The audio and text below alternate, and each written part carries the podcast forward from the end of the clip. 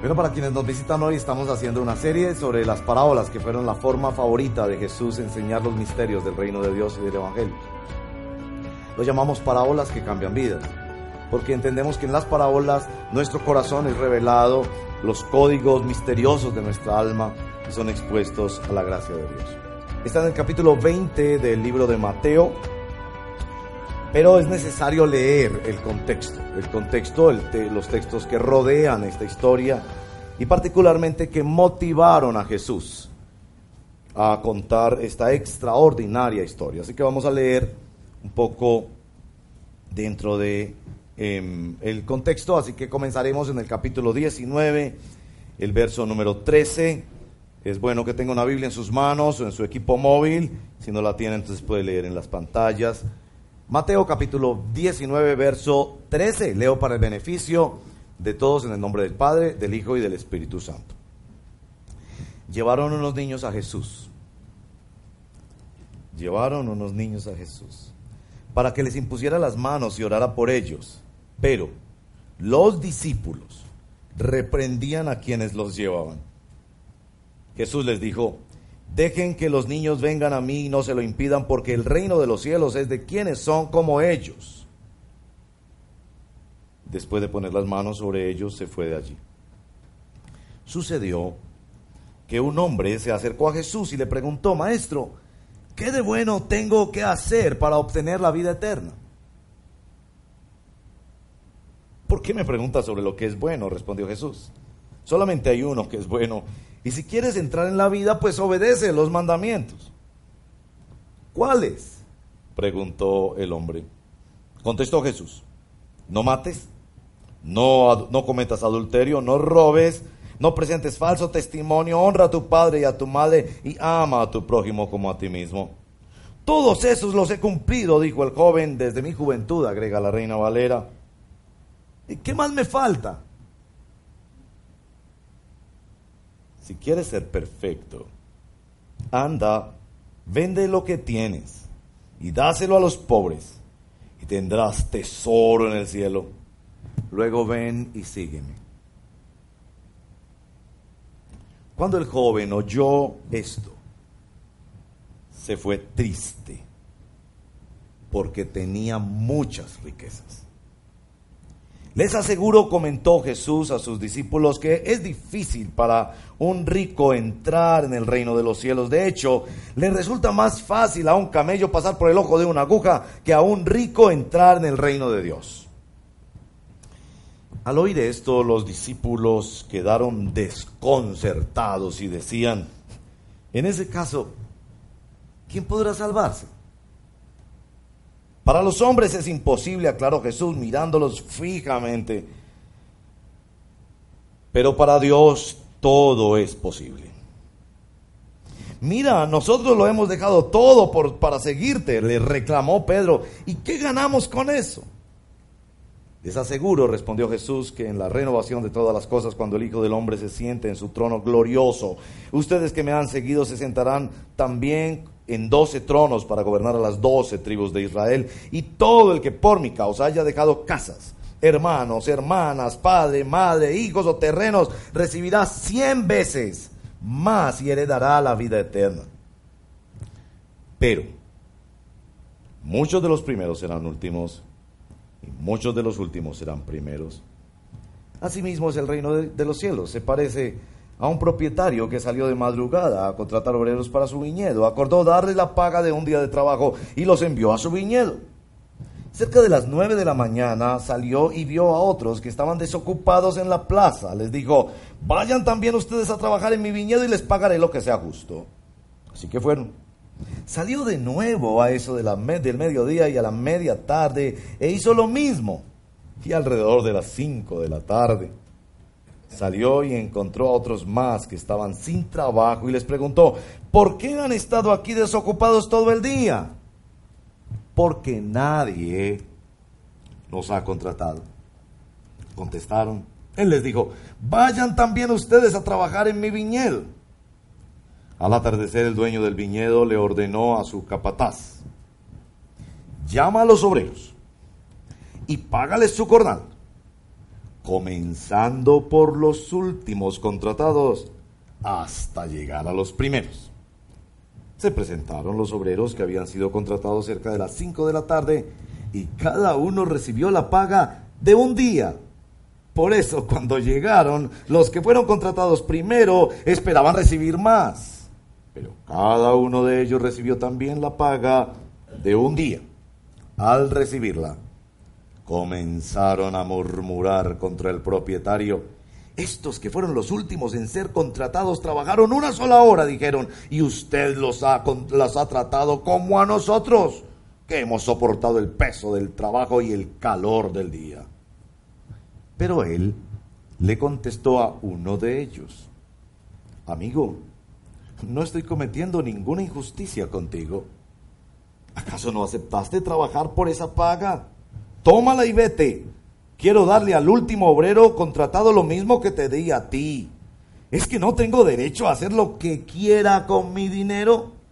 ¿O te da envidia de que yo sea generoso? Así que los últimos serán primeros y los primeros últimos. Esta es la palabra del Señor. Oremos. Señor, yo necesito desesperadamente entender más la gracia de Dios.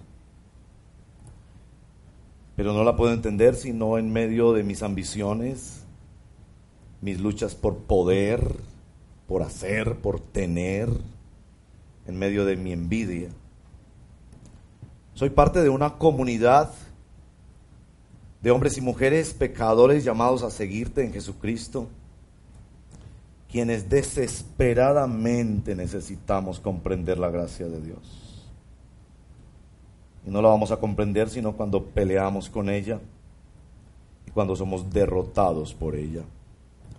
Ayúdanos, mi Dios, te lo pido en el nombre de Jesús. Amén.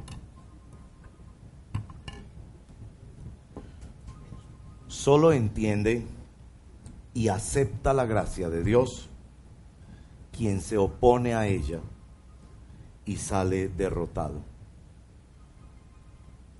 Primero, ¿qué es lo que nos atrae de esta historia? Una historia ingeniosa, rural y urbana. Como en Medellín, si ustedes han pasado por el Rompoy, decimos, la glorieta, cerca a la terminal de transportes del norte. Allí se paran todas estas personas con sus palas, sus picos a ser contratados. Los más fuertes son contratados a primera hora, jóvenes, llenos de vigor y con mejores herramientas. Si pasas a las 12 todavía ves personas y al fin del día algunos que nadie les contrató. La historia es muy atractiva también porque es hecha para que caigamos en la trampa. Y es esta la trampa, que peleemos con esa gracia de Dios. El, el Señor enseña la parábola para que tú te metas en una pelea con Dios. Como las peleas que teníamos cuando éramos niños, ¿se acuerdan? Había solo una galleta y había que partirla en dos y papá partía la galleta y siempre decíamos que al otro le tocó una más grande. Yo no sé qué pasa con eso. A mí me pasa, por ejemplo, en los restaurantes, yo les he contado, yo no sé cuando dos personas pedimos el mismo plato, a mí me da la impresión de que al otro le dieron carne más grande, como el platico más reforzadito. Y yo empiezo a preguntar, pero aquí qué pasó. Entonces viene la solución salomónica, padres de familia. Que un niño parta la galleta y el otro escoja el pedazo que quiera. Mire, esa galleta queda dividida de la manera más perfecta que usted haya. No hay ingeniero en esta tierra que divide esa galleta mejor. Es decir, todos tenemos una lucha con ese asunto del mérito, de la justicia, de que los últimos no deben ser tratados como los primeros, pues que madrugamos, por Dios. ¿No es eso lo que pasa con muchos de nosotros que somos hijos de segunda generación? Es que desde niños sabemos la Biblia, que esperamos hasta el matrimonio, que nunca jugamos con las drogas ni con el delito, ¿no es eso? En el fondo nuestra lucha, ¿por qué tratan a otros como... Y yo les digo, yo les digo, miren, la historia es contada para los discípulos, evidentemente. Esa historia es contada por el verso 27. Pedro, nosotros lo hemos dejado todo, replicó Pedro. Se ¿cómo vamos nosotros ahí? ¿Qué me va a tocar a mí pues? Y este es discípulo que ha caminado por años con el Señor. Nos identifica mucho a los pastores, les voy a ser sincero. Los pastores vivimos enfermos, nuestra alma es oscura por la envidia. Mire que usted va a esas convenciones de pastores, usted ve el trato que se le da de acuerdo al número de personas que hay en la iglesia. Entonces se preguntan, el pastor, y a propósito, ¿cuántas personas se congregan en su iglesia? Mire, esa pregunta lo cambia todo. Y obviamente somos identificados en esta historia por Pedro, eh, ese que le reclama al Señor de ¿Cómo así? Eh, yo he dejado cosas. Yo he orado mucho tiempo.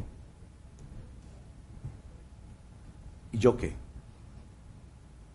Y quizás usted no es tan sensible a eso como cuando usted ha orado, por ejemplo, por un milagro, ¿no? Ese trabajo quizás en la multinacional que paga en dólares. Y este es hijo de cristianos, se ha portado bien, su mamá ha orado por usted y usted hasta ayunó Dios mío, hasta ayuno. Y entonces la persona ahí en la iglesia que apenas está abriendo los ojos al Evangelio por la gracia de Dios y, de repente se hizo una oracioncita ahí como de medio y después vienes contando el domingo, mira y me, el Señor me dio ese trabajo. Y bueno, tú por fuera, porque todos sabemos ser muy hipócritas, ¿no? Uy, qué bendición, hermano. Qué lindo para usted. Y bueno, uno no tiene tanto problema con lo que le dieron a él, sino, ¿y yo qué? Y entonces somos atraídos a esta parábola como, como un testimonio, porque los testimonios funcionan como, como cuando escuchamos de alguien que estuvo enfermo. Entonces, escuchamos de esa persona que nos dice, oye, a mi hermano, a mi primo le acaban de detectar cáncer en el hígado y, nosotros preguntamos mucho sobre enfermedades. Tal vez ustedes los jóvenes no tanto, pero los que ya estamos viejitos preguntamos mucho por enfermedades. Oye, ¿cómo supieron que estaba enfermo?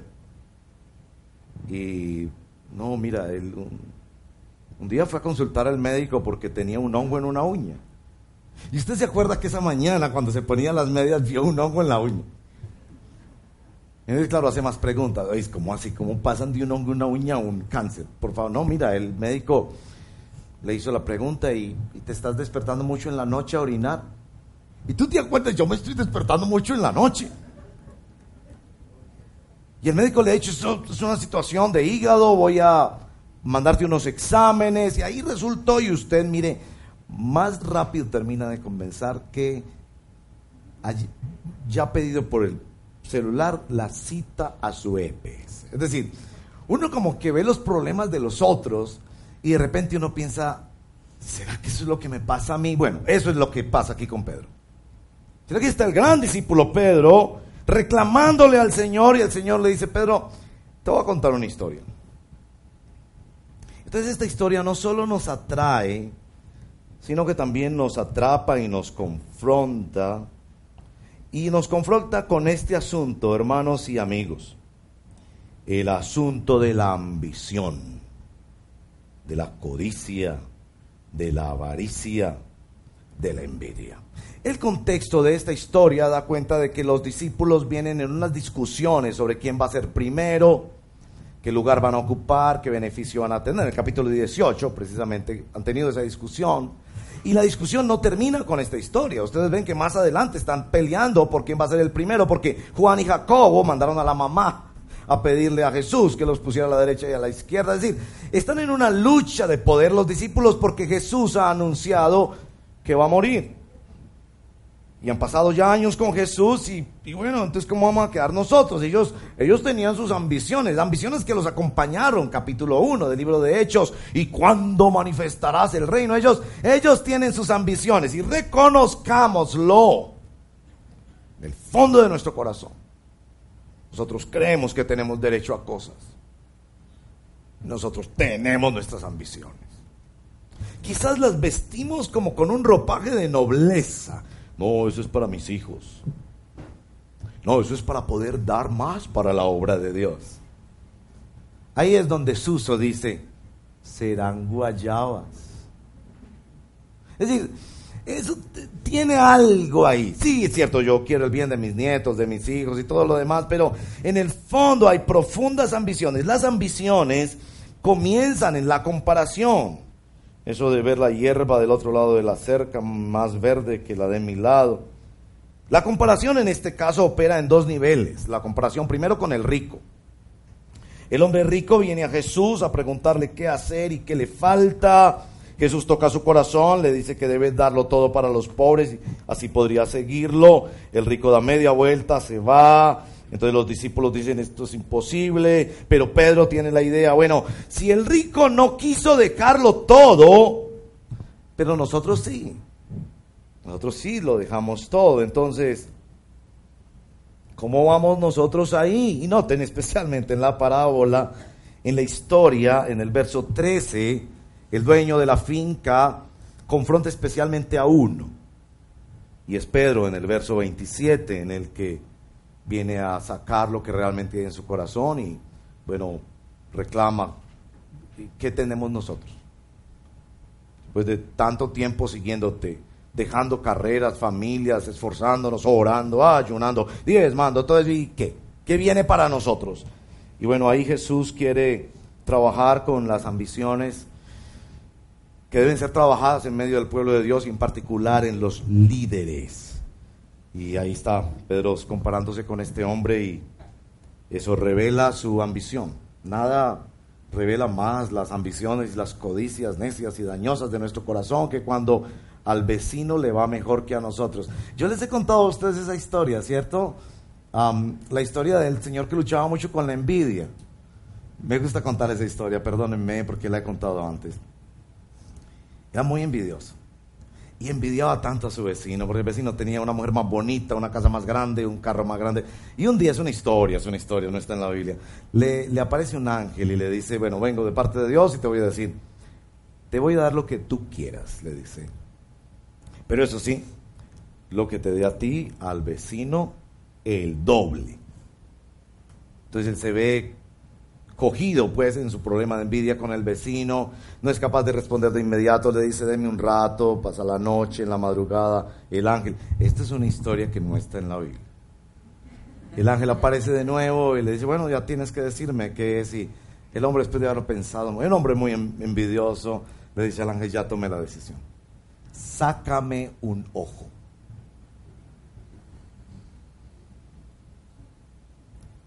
Porque al vecino le daría el doble. ¿Me hice entender o no? la, la envidia es una cosa que corrompe y corroe nuestra alma de una manera tan extraordinaria, pero quizás van a captar mucho más en nuestro texto. Ahora sí, volvemos al texto por la comparación que los discípulos y el joven rico hacen con, con los niños. Por eso leímos el texto desde los niños, versos 13 y 14. Aquí están los niños, que en el capítulo 18 han sido ejemplo del reino de Dios. Ellos estaban discutiendo quién es el más importante y Jesús pone de frente a un niño y dice, este es el más importante del reino de Dios. Pero aquí están los discípulos reprendiendo a quienes presentan los niños. Alguien ha dicho, los discípulos vieron en los niños una competencia para ellos. ¿Cómo es posible que los niños reciben el toque milagroso, sanador, de bendición, la oración directa de nuestro Señor Jesucristo sobre ellos sin hacer nada, sin prometer nada, sin llegar a una forma de hipoteca en la que se paga a cuentas los favores de Dios.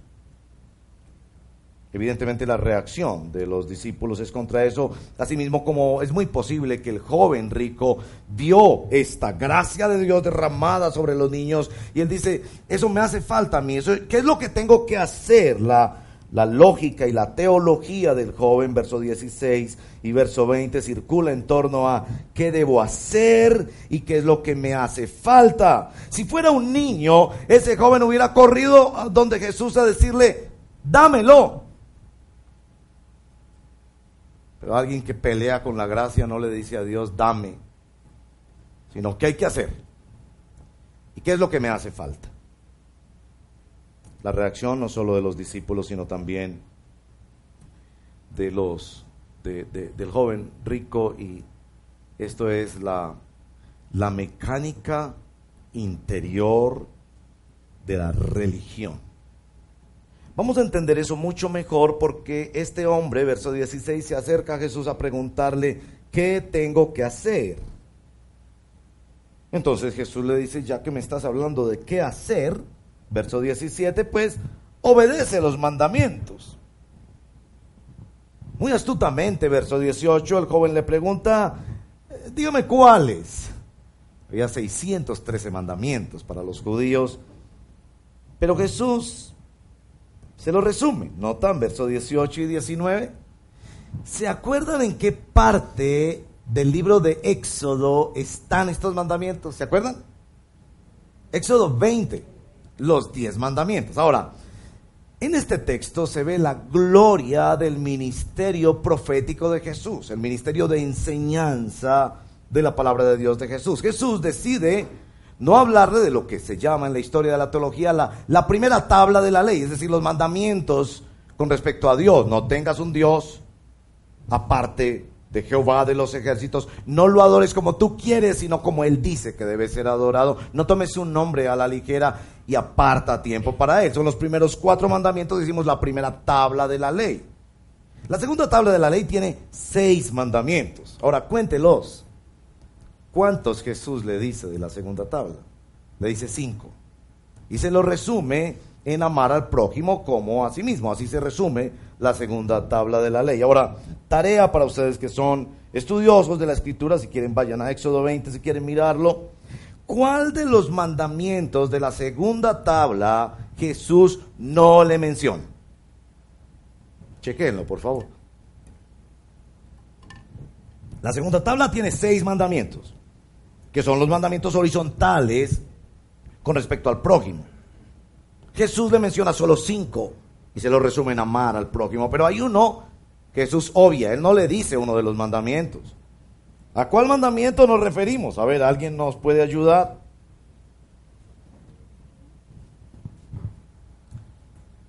Correcto, al décimo.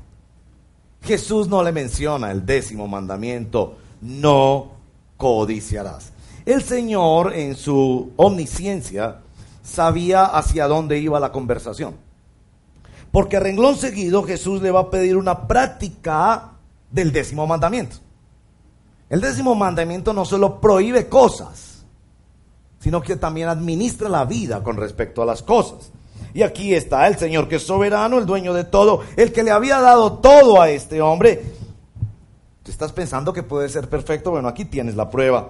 Anda, vende todo lo que tienes, verso 21, dáselo a los pobres y tendrás tesoro en el cielo. Y luego, ven y sígueme.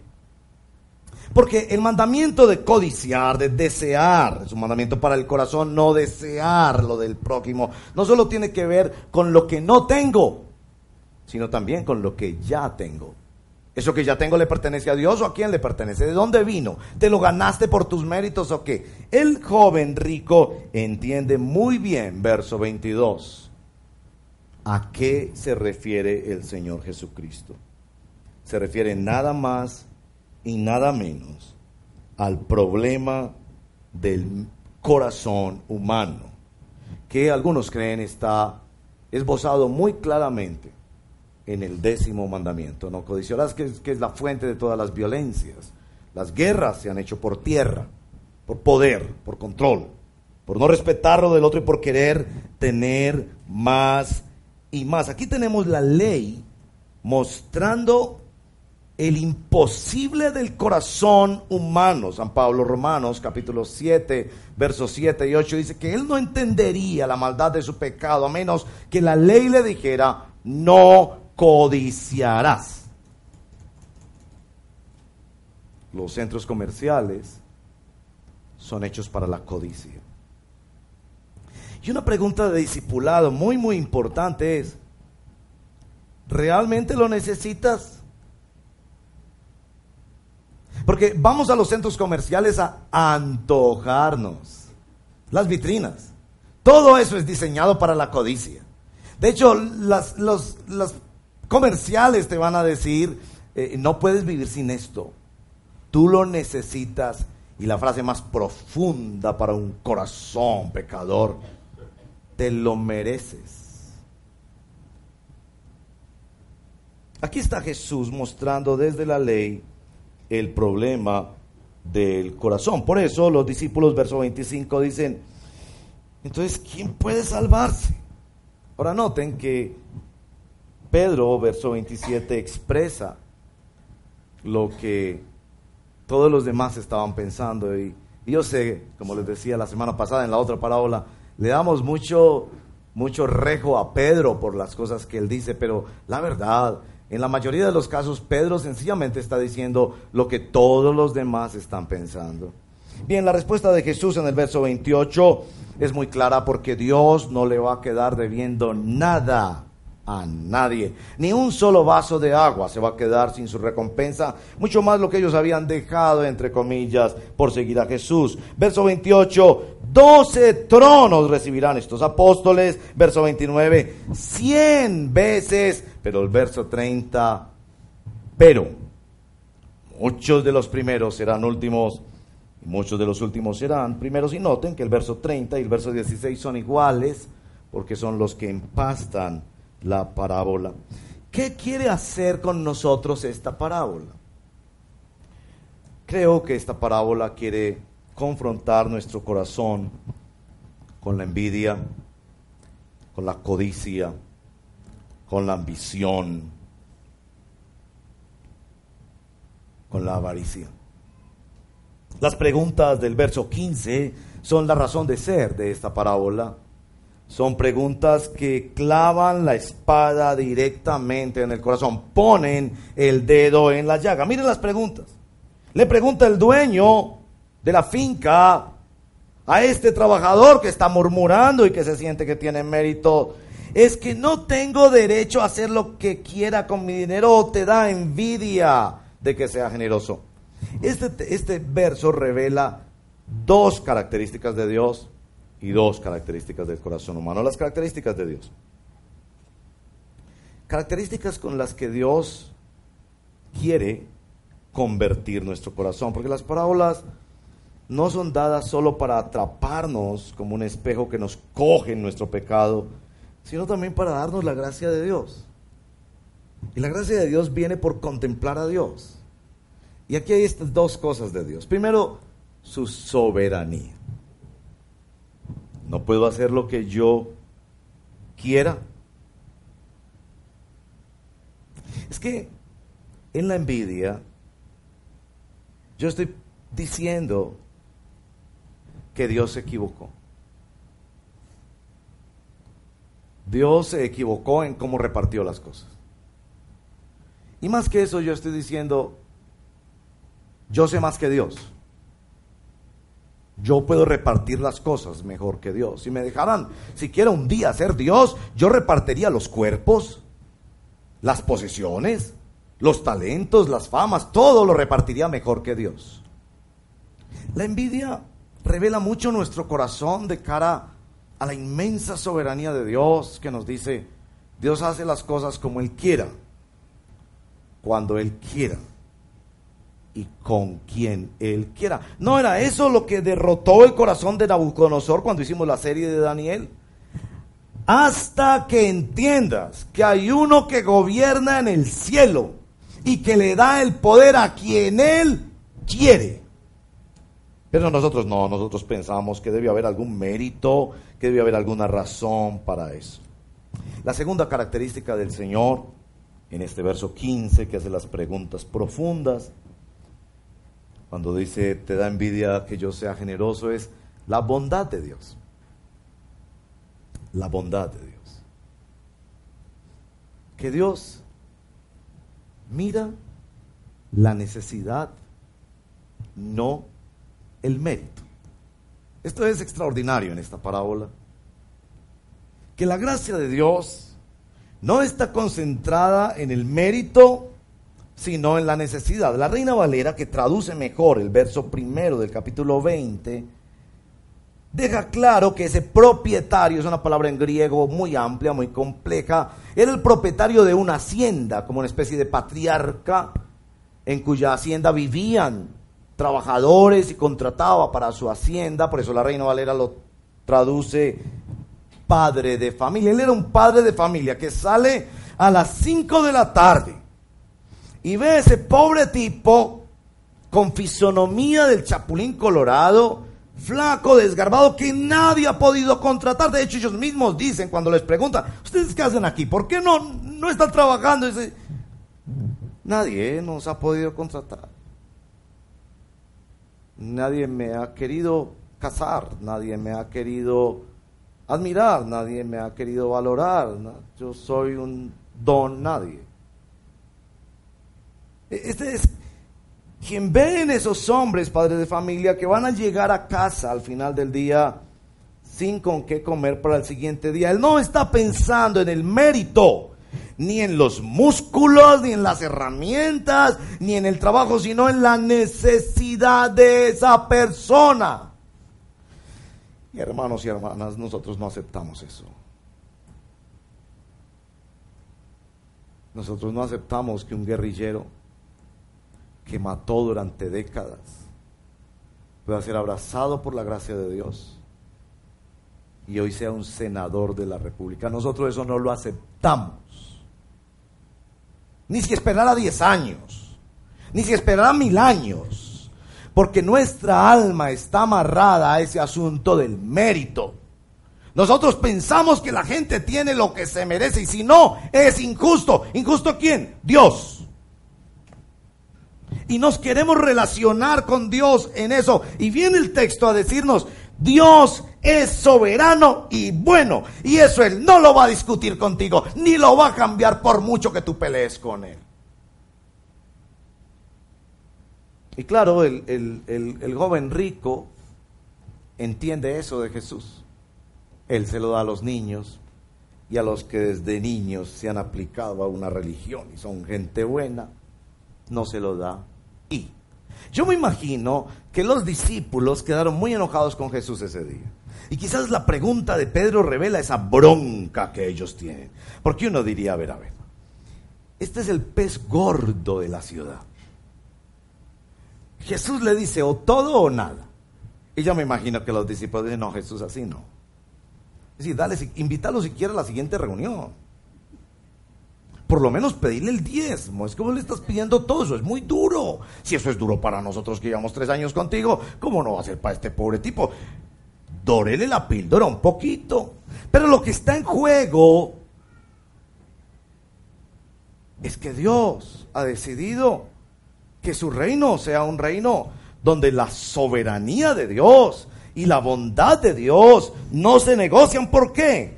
Porque Dios mira tu necesidad, no tu mérito. En primer lugar, eso te debe molestar mucho cuando piensas en el vecino. Pero en segundo lugar, eso debe darte mucha esperanza cuando piensas en ti mismo. Es que no hay un pecado que esté fuera del alcance de la gracia de Dios. Que no hay una persona que esté lejos de la misericordia de Dios. Ahora, eso nos lleva a la conclusión y a dos preguntas de la conclusión. La primera pregunta.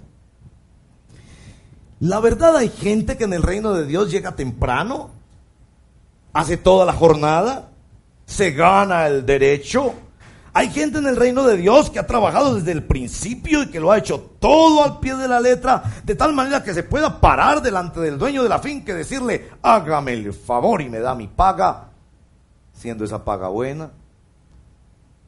Es decir, la historia se nos cuenta para pensar que es que hay seres humanos de muchos niveles, hay quienes arrancaron desde niños, hay quienes lo han cumplido todo, otros no, y hay algunos con los que hay que tener misericordia. Yo no creo.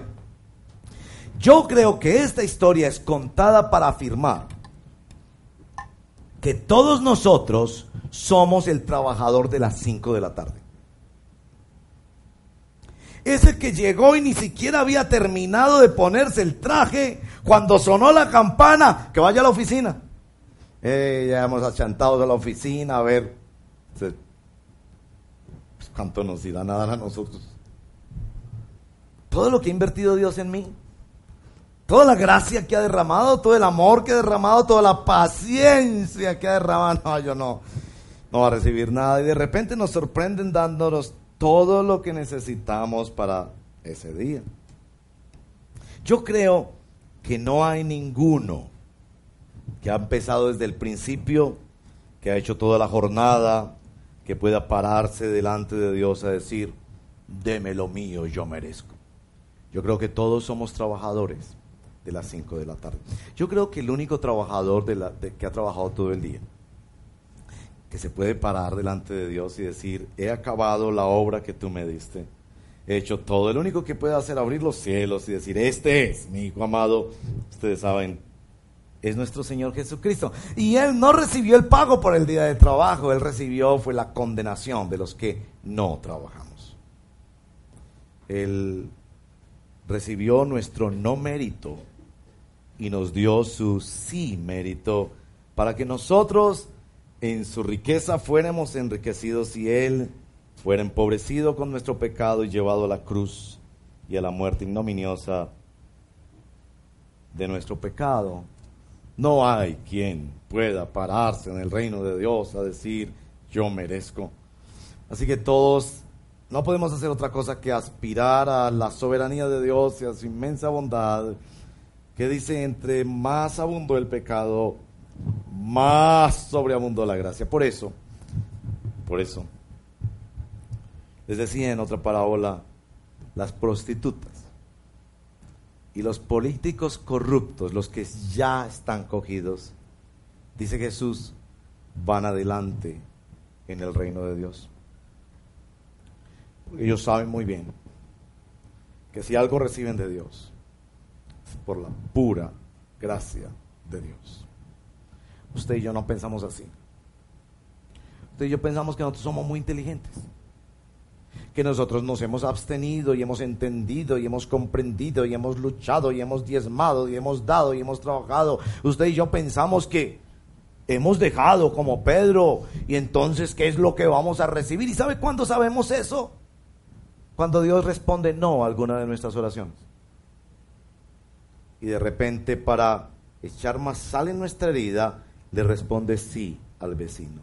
Ahí es que nos damos cuenta que nosotros estamos aferrados a la religión del mérito, pero que esa es nuestra condenación y por eso tenemos que venir a la gracia de Dios en Cristo Jesús. La segunda pregunta de la aplicación es, ¿cómo se sintieron los últimos?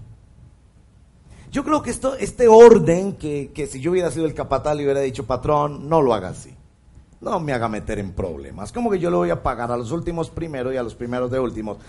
si lo hacemos al revés, no nos metemos en problemas. Imagínense, llegan los primeros, reciben lo suyo y dejamos a los últimos hasta el final, también reciben pues esa gracia y no hay problema. La parábola es hecha para que peleemos. El patrón le dice, no, no, no. Primero le va a pagar a los últimos, porque yo quiero que todos vean cómo es mi corazón en esta finca llamada planeta Tierra. Pero yo creo que no solo se sintieron mal los que llegaron primero, esos que madrugaron y que soportaron el calor del día. Yo creo que también se sintieron mal los últimos. Lo pongo así. Imaginen el hijo pródigo, que ha llegado a casa oliendo a cerdo y que papá le ha puesto la túnica, el anillo, las sandalias, le ha hecho una fiesta. Y ahí está sentado el tipo que no sale de su conmoción comiéndose este banquete. Y llega el hermano en la puerta y él ve que el hermano en la puerta está peleando con papá. ¿Cómo es posible, papá? Yo que le he servido a usted, este sinvergüenza que avergonzó a la familia, que nos menospreció, que se gastó la mitad de la fortuna y usted lo recibe de esta manera. No, papá, así no es, así no es. Yo creo que el hijo pródigo sentado en el momento del banquete, él se come el banquete, pero te digo, él está pensando, hermano, usted tiene toda la razón. Lo que mi papá está haciendo es la cosa más injusta del mundo. Aquí no hay justicia humana. Aquí hay otra clase de justicia Y este es el llamado. Tú estás pensando que tú tienes que arreglar tu vida para venir donde Dios. Mire, créanme, yo hablo con muchos de ustedes durante la semana, se los digo de todo corazón. Usted piensa que usted necesita arreglar su vida para después venir a arreglarse con Dios. Espéreme, espéreme, espéreme, yo dejo este vicio, espéreme, espéreme, yo dejo esta otra cosa por allí, dejo de robar en el trabajo, dejo de mentir, de ver pornografía, etcétera, etcétera. Usted, yo me compongo porque usted piensa así. Yo le voy a decir por qué piensa así. Porque usted piensa que el padre de familia, el propietario de esta finca llamada Planeta Tierra, obedece a las mismas reglas que usted piensa, que son las reglas del mérito. Entonces, cuando usted venga, usted tiene que tener algo que mostrarle a Dios. Usted tiene que venir a mostrarle. Llevo tres semanas sin consumir, por favor, perdóname. ya, ya he dado muchas ofrendas, ya me he manejado bien, ya llevo un tiempecito. Y ese es el círculo del pecado. Porque entonces repites el círculo una y otra vez y nunca vienes a Cristo porque estás pensando arreglarte tú. Es la forma más tonta de pensar, perdóname, es como el enfermo que dice, no voy a ir donde el médico hasta que no me sane. Voy a esperar a estar mejorcito, más aliviadito y ahí voy donde el médico. No. Vengan a mí, dice el Señor, todos los que están trabajados y cargados. ¿Por qué? Por sus pecados. Y yo los haré descansar. ¿Por qué? Porque Él mira tu necesidad, no tu mérito, no tu mérito. Lejos la religión, lejos los méritos, lejos los rituales, lejos las sensaciones y los sentimientos. Ven a Cristo como estás. Ya sea la primera vez que vienes a Cristo, o ya sea la enésima vez que vienes a Cristo, ven a Cristo como estás. Porque este padre de familia que es el dueño de la finca mira tu necesidad. Y él sabe que nunca tendrías mérito para estar en paz